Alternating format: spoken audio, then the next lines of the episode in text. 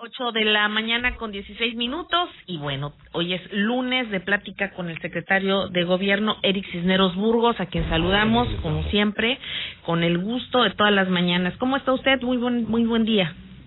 Buen día Adriana, buen día Saúl, buenos días a todos los paisanos de la región ahí de la costa del centro de Veracruz. Bien, el secretario lo hemos visto muy movido en los últimos 10 días, en giras particularmente, pues en varios puntos de, la entidad, principalmente el norte, la cuenca del Papaloapan. ¿En qué ha consistido toda esta agenda de trabajo que ha llevado, eh, pues, o que le ha dado mucha actividad en la última semana? Bueno, eh, en la gira hemos estado acompañando al gobernador del estado, eh, principalmente en lo que tiene que ver todas las mañanas nos reunimos acompañando al gobernador con las fuerzas federales y las del Estado en distintas regiones de Veracruz. Eh, en la semana que acaba de terminar, la semana pasada, pues estuvimos en esas reuniones en Tantoyuca y posteriormente en Tepexintla, que es la región de la Huasteca, allá cerca de Álamo, Temapache, y posteriormente de las reuniones de seguridad que se evalúan, se escuchan eh, los comentarios también de las fuerzas federales y estatales que están desplegadas en aquella región del Estado o en las regiones del Estado.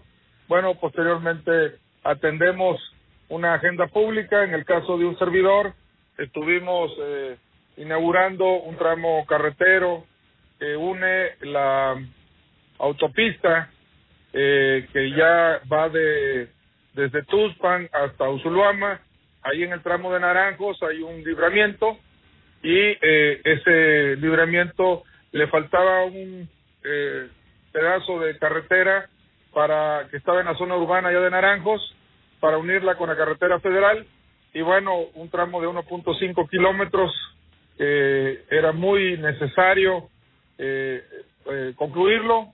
Y bueno pues se concluyó y junto con los alcaldes de la zona Estuvimos este, también ahí ya inaugurando ese tramo. Posteriormente dimos el banderazo de otro trapetero eh, que une la región de la costa en el municipio de Tantima y visitamos una simbólicamente una de las ollas de agua que construimos en la región huasteca a través de la Junta de Mejoras de la Secretaría de Gobierno en coordinación con ASIOP, con SEDEMA con la Procuraduría del Medio Ambiente, pero también con los municipios y con los ganaderos. Construimos 250 ollas de agua en el pasado año en el estado de Veracruz y buena parte de ellas están en la región huasteca. Bien, secretario, inicia marzo, inician los calores y también toda esta oportunidad o esta gama que aunque estamos en pandemia, se puede aprovechar en el ramo turístico. ¿Cuáles son las zonas que más se pueden explotar con la sana distancia? En Veracruz, sobre todo porque ahora que estamos ya en semáforo amarillo nuevamente, pues se puede eh, desarrollar económicamente y generar un poquito más de productividad después de estos meses tan difíciles. Bueno, primeramente quiero en esta parte que comentas, Adriana, eh, sí eh, destacar el gran esfuerzo que hemos hecho todos, particularmente eh, cómo la población ha atendido los llamados que se han hecho desde el gobierno del Estado en coordinación con la Federación y los municipios para eh, atender las medidas sanitarias. Eso nos ha hecho que hoy estemos en semáforo amarillo y si seguimos eh, las indicaciones que se nos van determinando a través del Consejo Estatal de Salud que preside el gobernador, el ingeniero Cuitahue García Jiménez, eh, muy pronto, quizás mediados de marzo, primeros días de abril para la Semana Santa, estemos en semáforo verde. Eso implica que podamos a tener eh, más actividades, sobre todo al aire libre, abiertas, a poder establecer una nueva convivencia social con atendiendo y siguiendo atendiendo las medidas sanitarias. No vamos a estar como estuvimos hace dos años, donde podíamos hacer eventos masivos sin ninguna precaución.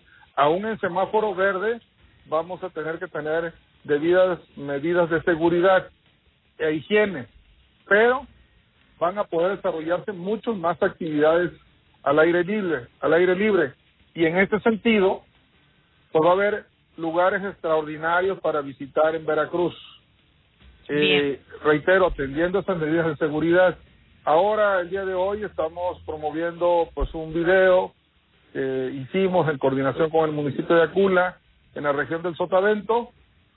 La semana pasada estuvimos promoviendo una región muy bonita también aquí de las montañas, Tepetlán y Miahuatlán, regiones de las montañas muy cercanas a un municipio muy, muy conocido que es Naulinco. Pero también eh, los vamos a invitar a conocer Nautla en la región de la costa, en la región central, centro-norte de la costa, que junto con la alcaldesa se está embelleciendo de manera extraordinaria. Quienes tengan oportunidad ahora en Semana Santa de conocer o de visitar esta región o de volverla a visitar, se darán cuenta que Nautla ha adquirido pues una belleza que ya tenía, pero ahora se está destacando su identidad de los nautecos. Bien, ahora vienen los temas también electorales. Justamente acabas de aclarar que no habrá eh, eventos sin ningún tipo de cuidado como el año pasado o como en otros procesos electorales. ¿Se tendrá que poner hincapié en esto, secretario? Sí, por supuesto. Eh, las medidas sanitarias no distinguen eh, cuestiones políticas, administrativas o de ninguna índola o de esparcimiento. Son eh, de acatamiento general.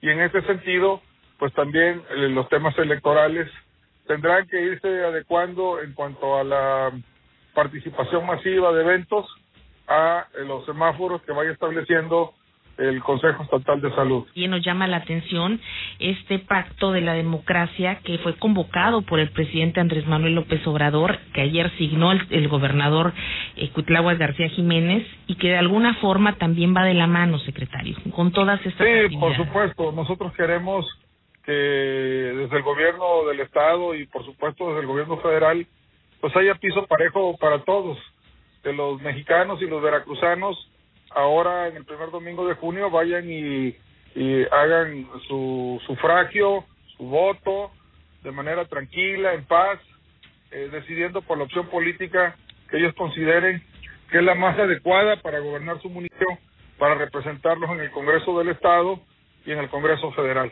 Y nuestra tarea será efectivamente eso, de que las votaciones transcurran en tranquilidad y en paz social. En este contexto, harías un llamado a los actores políticos que han vapuleado en la última semana el gobierno del Estado con las supuestas eh, renuncias a precandidaturas o candidaturas por supuestas amenazas. Bueno, eh, lo que nosotros queremos es que todos los partidos abonen a un clima de tranquilidad, de civilidad y de paz social, que eso es muy importante. Mira, este año, eh, Adriana, Saúl, se conmemora un año muy importante en la vida eh, pública y política de nuestro país, que es eh, los tratados de Córdoba, que dieron origen a la independencia de nuestro, de nuestro México. Bueno, en ese sentido, Adriana, es importante destacar que hace 200 años nuestros grandes adversarios eran los extranjeros, principalmente eh, hablábamos de los españoles, donde México era una colonia. 200 años después, esa ecuación ha cambiado.